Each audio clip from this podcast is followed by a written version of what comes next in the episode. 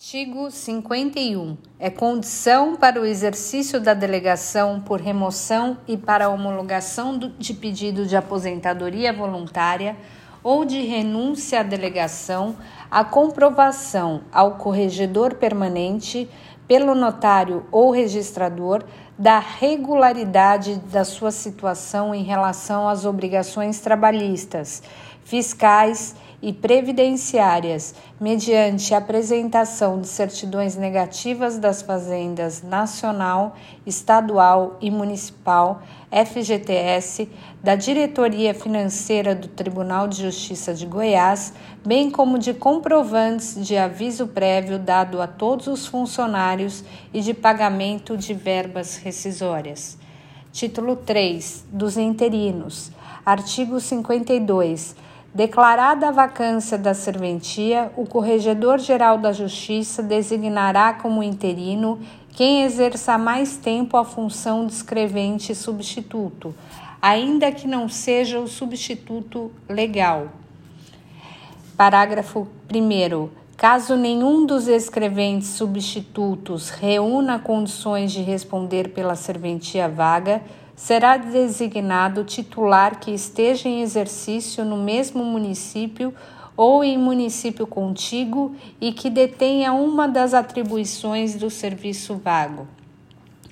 Parágrafo 2. Se não houver titular em condições de responder pela serventia vaga, será designado substituto de outra serventia bacharel em direito e com 10 anos de exercício comprovados na atividade notarial ou registral. Parágrafo 3.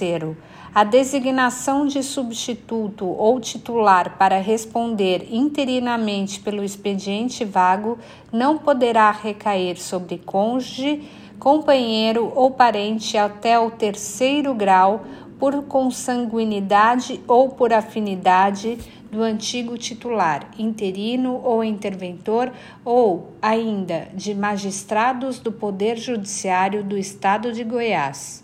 Artigo 53. A designação de substituto ou titular para responder interinamente pelo serviço vago não poderá recair sobre pessoa condenada em decisão com trânsito em julgado ou proferida por órgão jurisdicional colegiado nas seguintes hipóteses: 1. Um, atos de improbidade administrativa. 2. Crimes: A. Contra a administração pública. B. Contra a incolumidade pública. C.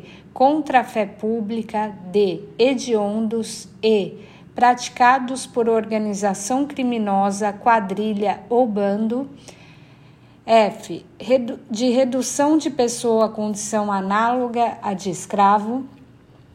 G eleitorais para os quais a lei comine pena privativa de liberdade, ou H, de lavagem ou ocultação de bens, direitos e valores. Parágrafo 1. O disposto no caput aplica-se àquele que 1. Um, praticou ato que acarretou a perda do cargo ou emprego público. 2. Foi excluído do exercício da profissão por decisão judicial ou administrativa do órgão profissional competente. 3. Teve suas contas relativas ao, ao exercício de cargos ou funções públicas rejeitadas por irregularidade insanável que configure ato doloso de improbidade administrativa, por decisão irrecorrível do órgão competente ou 4. Perdeu a delegação por decisão judicial ou administrativa. Parágrafo único. O disposto no inciso 2 não se aplica ao crime culposo ou considerado de menor potencial ofensivo. Artigo 54. É vedada a designação como interino de 1. Um, preposto auxiliar de serventia extrajudicial. 2. Quem não era substituto ou titular de algum serviço notarial ou de registro na data da vacância. 3. Quem já estiver designado como interino ou interventor em outra serventia. Parágrafo único. O disposto neste artigo não se aplica se esgotadas as tentativas de se encontrar outra pessoa apta ou em caso de comprovado interesse público. Artigo 55 poderá ser designada excepcionalmente por decisão fundamentada pessoa diversa das especificadas no caput e no parágrafos 1 e 2 do artigo 52, desde que observados 1. Um, conhecimento necessário para o exercício das atividades notariais e registrais. 2. Inegável reputação ilibada. 3. Ausência de vínculo que implique prática de nepotismo, nos termos do artigo 52, parágrafo 3. Artigo 56. A designação de interino será precedida de consulta ao corregedor permanente competente pela fiscalização da serventia extrajudicial vaga, o qual indicará dentre os candidatos aquele que preencher os requisitos previstos neste Código. 57. O indicado para responder interinamente pela serventia extrajudicial vaga declarará, sob pena de responsabilidade, que não se insere nas hipóteses de vedação ao nepotismo e que não sofreu condenação nas hipóteses previstas no artigo 50 desta norma, fazendo-o mediante modelo de termo de declaração elaborado pela Corregedoria Geral da Justiça Parágrafo único. Configura-se crime previsto no Código Penal brasileiro e passível de apuração na forma da lei a falsidade do disposto no caput e nos incisos 15 a 18 do artigo 58. Artigo 58. O indicado para responder interinamente pela serventia vaga apresentará, antes de sua designação, 1. Um, documento de identificação. 2. Certidão atualizada de casamento ou de nascimento. 3. Comprovante de regularidade cadastral do cadastro de pessoas físicas. 4. Comprovante de formação em direito e de exercício na atividade notarial ou de registro por 10 anos, se for o caso. 5. Comprovante de endereço. 6. Certidão negativa da Justiça Militar. 7 certidões dos tribunais de conta da União, do Estado e do município, 8. Certidão de quitação eleitoral, 9. Certidão negativa de crimes eleitorais. Pula para o 11 aqui. Certidão negativa de condenações cíveis por ato de improbidade administrativa e inelegibilidade emitida pelo CNJ 12. Certidão negativa de antecedentes criminais dos locais de domicílio eleitoral, residencial e de atividade profissional dos últimos cinco anos, expedida pela Justiça dos Estados e pela Justiça Federal. 13. Última declaração do imposto de renda com a informação de envio e recebimento pela Receita Federal.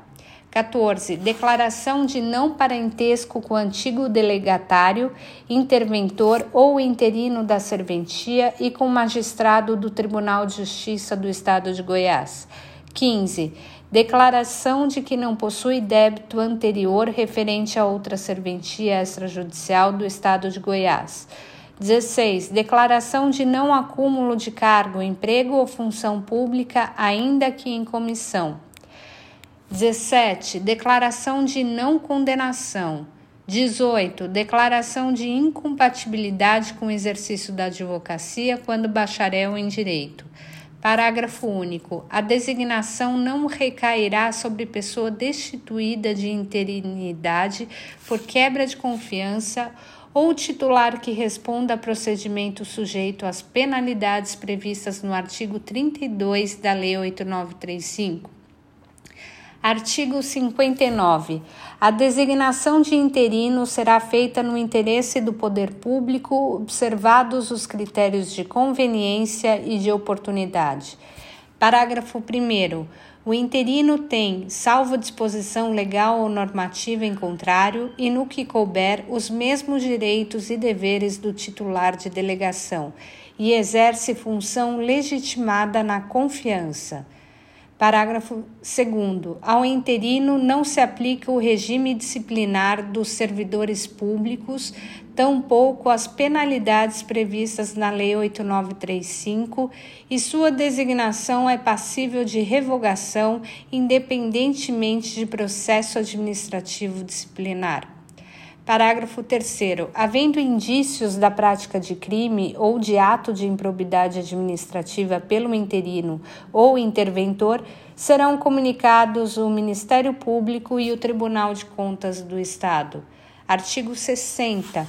A designação de responsável interino pela serventia vaga será revogada se verificada eventual conduta inadequada que importe na quebra da confiança junto ao Tribunal de Justiça do Estado de Goiás ou constatada a ausência de repasses.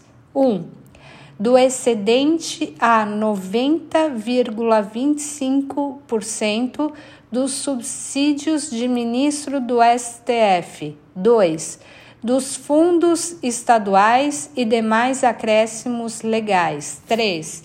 Da taxa judiciária. Parágrafo 1. Verificada qualquer hipótese dos incisos 1 a 3, aplica-se o disposto no parágrafo único do artigo 72 deste Código. Parágrafo 2. A decisão do expediente instaurado pelo Corregedor Permanente ficará pendente de homologação pelo Corregedor-Geral da Justiça, que tem atribuição para revogar a designação. Parágrafo 3. Caberá ao Corregedor Permanente que se manifestar pela quebra de confiança, formular indicação de novo interino ao Corregedor-Geral da Justiça nos termos do artigo 59. Título 4 dos interventores, artigo 61.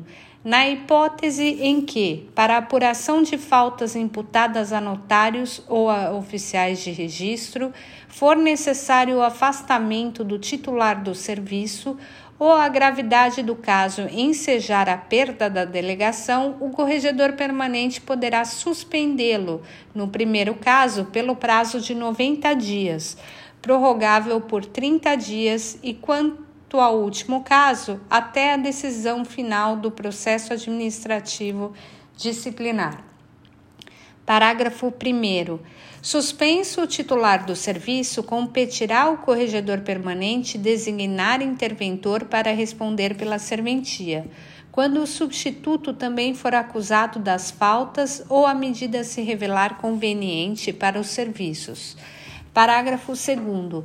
Durante o período de afastamento, o titular perceberá metade da renda líquida da serventia. Outra metade será depositada em conta judicial específica, com correção monetária.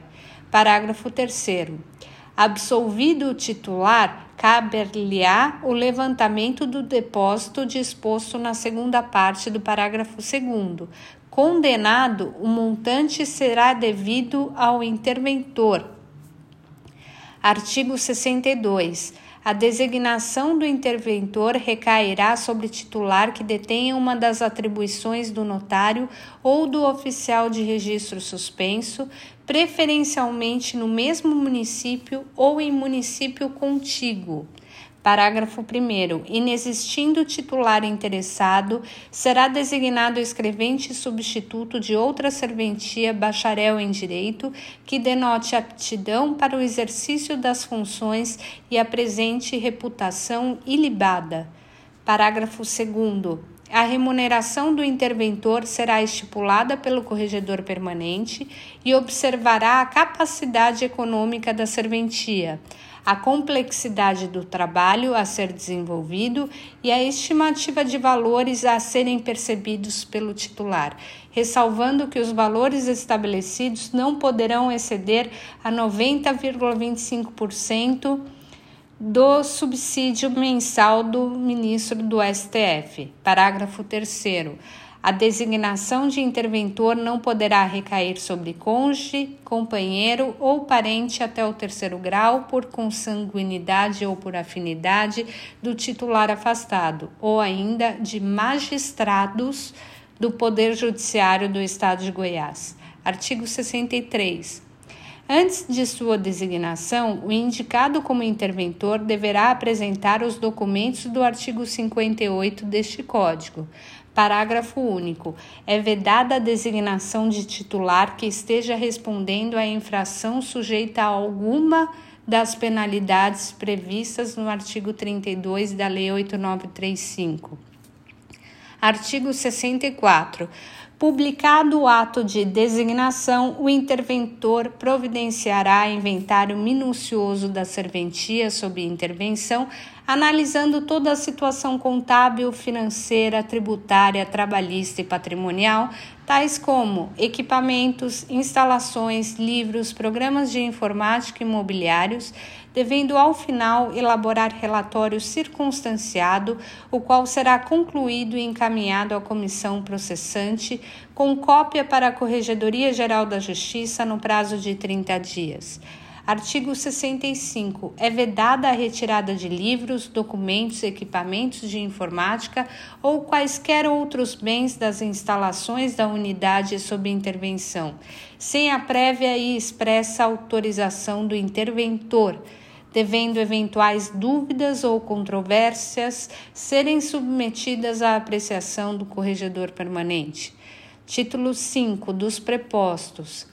Artigo 66. Os notários e os oficiais de registro poderão, para o desempenho de suas funções, contratar escreventes, dentre eles escolhendo substitutos e auxiliares como empregados, com remuneração livremente ajustada e sob regime da legislação do trabalho.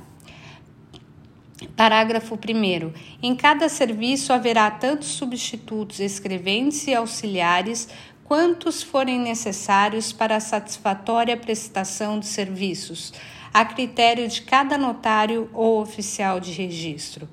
Parágrafo 2. Dentre os substitutos, um deles será designado pelo notário ou oficial de registro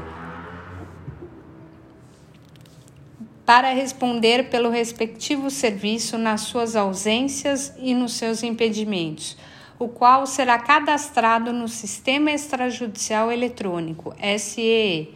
Parágrafo 3. Os substitutos poderão, simultaneamente com o notário ou oficial de registro, praticar todos os atos que lhes sejam próprios e autorizados pela legislação regente, inclusive lavrar testamentos.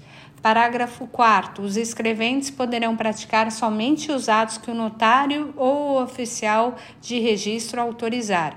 Parágrafo 5. O auxiliar desempenhará atividades de apoio técnico, vedado o exercício de funções reservadas aos notários e oficiais de registro ou escreventes. Parágrafo 6.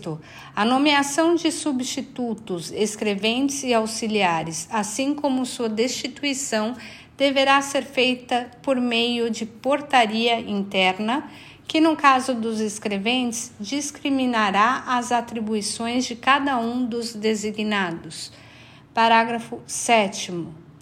Cópia da portaria disposta no parágrafo 6 deste artigo será encaminhada ao corregedor permanente da respectiva comarca e arquivada no Sistema Extrajudicial Eletrônico SEE. Artigo 67. Os titulares, interinos, interventores, prepostos e demais colaboradores usarão crachá de identificação relativo à serventia contendo nome completo, cargo e fotografia atual. Parágrafo único. Encerrada a relação contratual, o crachá de identificação perderá validade, caso em que será entregue ao responsável pela serventia para destruição.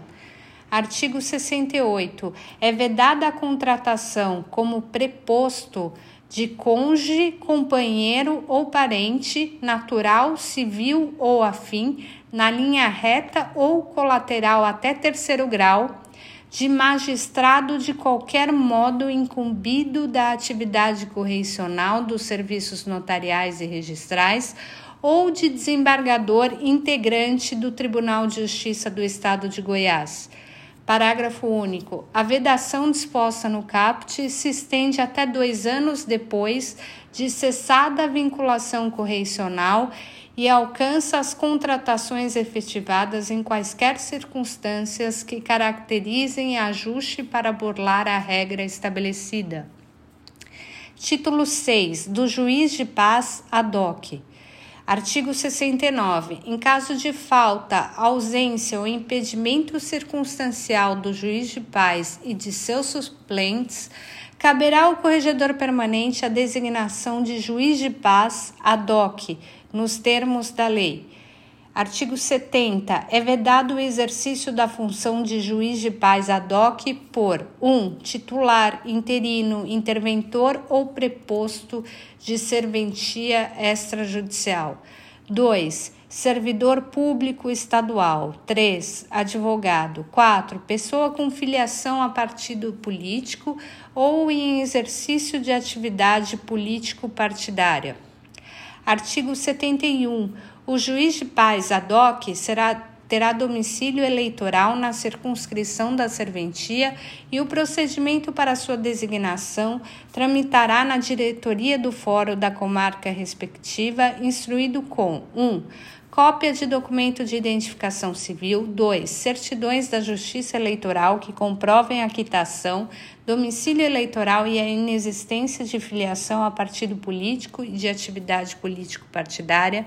3. Certidão de quitação com o serviço militar, se possuir até 45 anos de idade. 4. Diploma ou certificado de escolaridade equivalente ao ensino médio. 5. Comprovante de residência. 6. Declaração de que não é titular, interino, interventor ou preposto de serventia extrajudicial.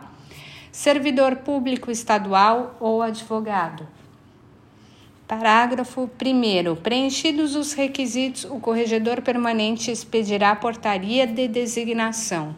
Parágrafo 2. A Secretaria do Foro, no prazo de cinco dias, procederá ao preenchimento do cadastro do juiz de paz e do ADOC, quando for o caso, no acesso restrito do sistema extrajudicial eletrônico, com anexação de cópia integral digitalizada do procedimento de nomeação ou designação.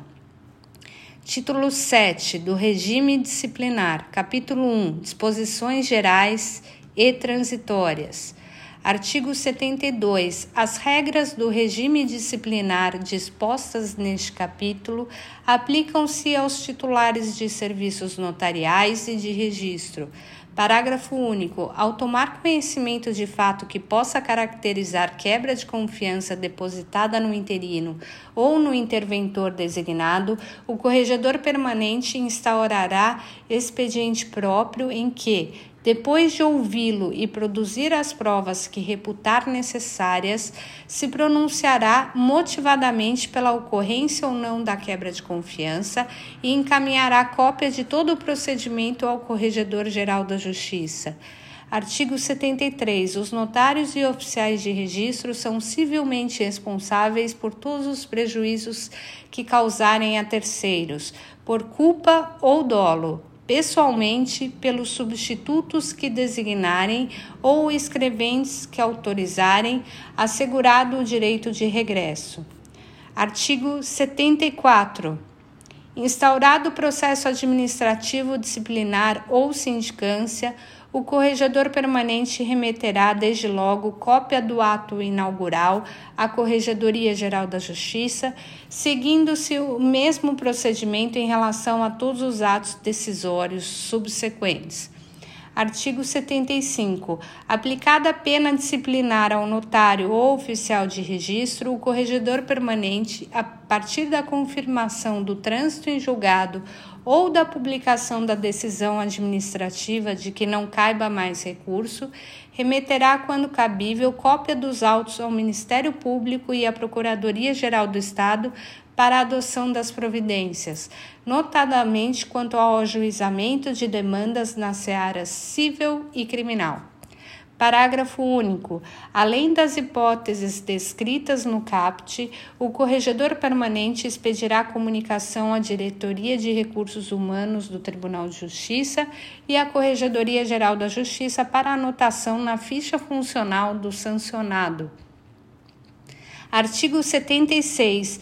A sindicância e o procedimento administrativo disciplinar contra titulares dos serviços notarial e de registro observarão, no que couber e até que sobrevenha legislação específica, as disposições da Lei Estadual número 20.756 de 2020 aplicando-lhes supletivamente as disposições da Lei Estadual nº 13.800 de 2001 do Regimento Interno do Tribunal de Justiça do Estado de Goiás e deste Código, com as ressalvas das disposições especiais da Lei 8935.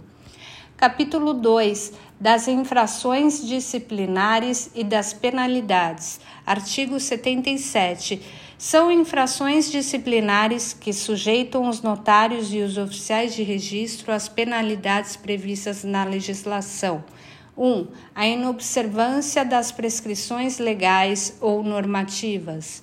2. A conduta atentatória às instituições notariais e de registro. 3. A cobrança indevida ou excessiva de emolumentos, ainda que sob alegação de urgência. 4. A violação do sigilo profissional. 5. O descumprimento de quaisquer dos deveres descritos no artigo 30 da Lei 8935 e no artigo 39 deste Código. Artigo 78. Os titulares dos serviços notariais e registrais estão sujeitos, pelas infrações disciplinares que praticarem, assegurado amplo direito de defesa e contraditório, as seguintes penalidades: 1. Um, repreensão no caso de falta leve. 2. Multa em caso de reincidência ou de infração que não configure falta mais grave. 3 suspensão por 90 dias, prorrogável por mais 30, em caso de reiterado descumprimento dos deveres ou de falta grave. 4. Perda da delegação. Parágrafo único. As penas serão impostas pelo juízo competente, independentemente da ordem de gradação, conforme a gravidade do fato. Artigo 79. A pena de multa será fixada em valor que garanta sua eficácia sancionatória e recolhida ao Fundo de Aparelhamento do Poder Judiciário do Estado de Goiás, Fundesp, no prazo de cinco dias, a contar da intimação. Parágrafo único. A multa não recolhida no prazo do CAPT será inscrita na dívida ativa do Estado na forma da regulamentação vigente. Artigo 80. As penas disciplinares não excluem a incidência cumulativa das sanções previstas na Lei Estadual 14.376 de 2002, Regimento de Custas e Emolumentos do Estado de Goiás. Artigo 81. Imposta a pena de suspensão prevista no artigo 32, inciso 3 da Lei 8935 e no artigo 78, inciso 3 deste Código, os emolumentos a serem percebidos pelo substituto legal enquanto durar o afastamento do titular observarão um teto remuneratório correspondente a 90,25% do subsídio mensal dos ministros do STF. Parágrafo 1. Caso o substituto legal seja cônjuge, companheiro ou parente por consanguinidade ou afinidade até o terceiro grau do titular suspenso, observar-se-á o disposto no artigo 45 deste Código. Parágrafo 2. O excedente ao teto remuneratório previsto no CAPT será recolhido ao Fundo de Aparelhamento do Poder Judiciário do Estado de Goiás, Fundesp. Artigo 82. A perda da delegação dependerá de 1. Um, sentença judicial transitada em julgado. 2. Decisão do Conselho Superior da Magistratura ou do órgão especial decorrente de processo administrativo instaurado pelo corregedor permanente assegurado amplo direito de defesa. Parágrafo único. Configurada a hipótese de perda da delegação, o corregedor permanente suspenderá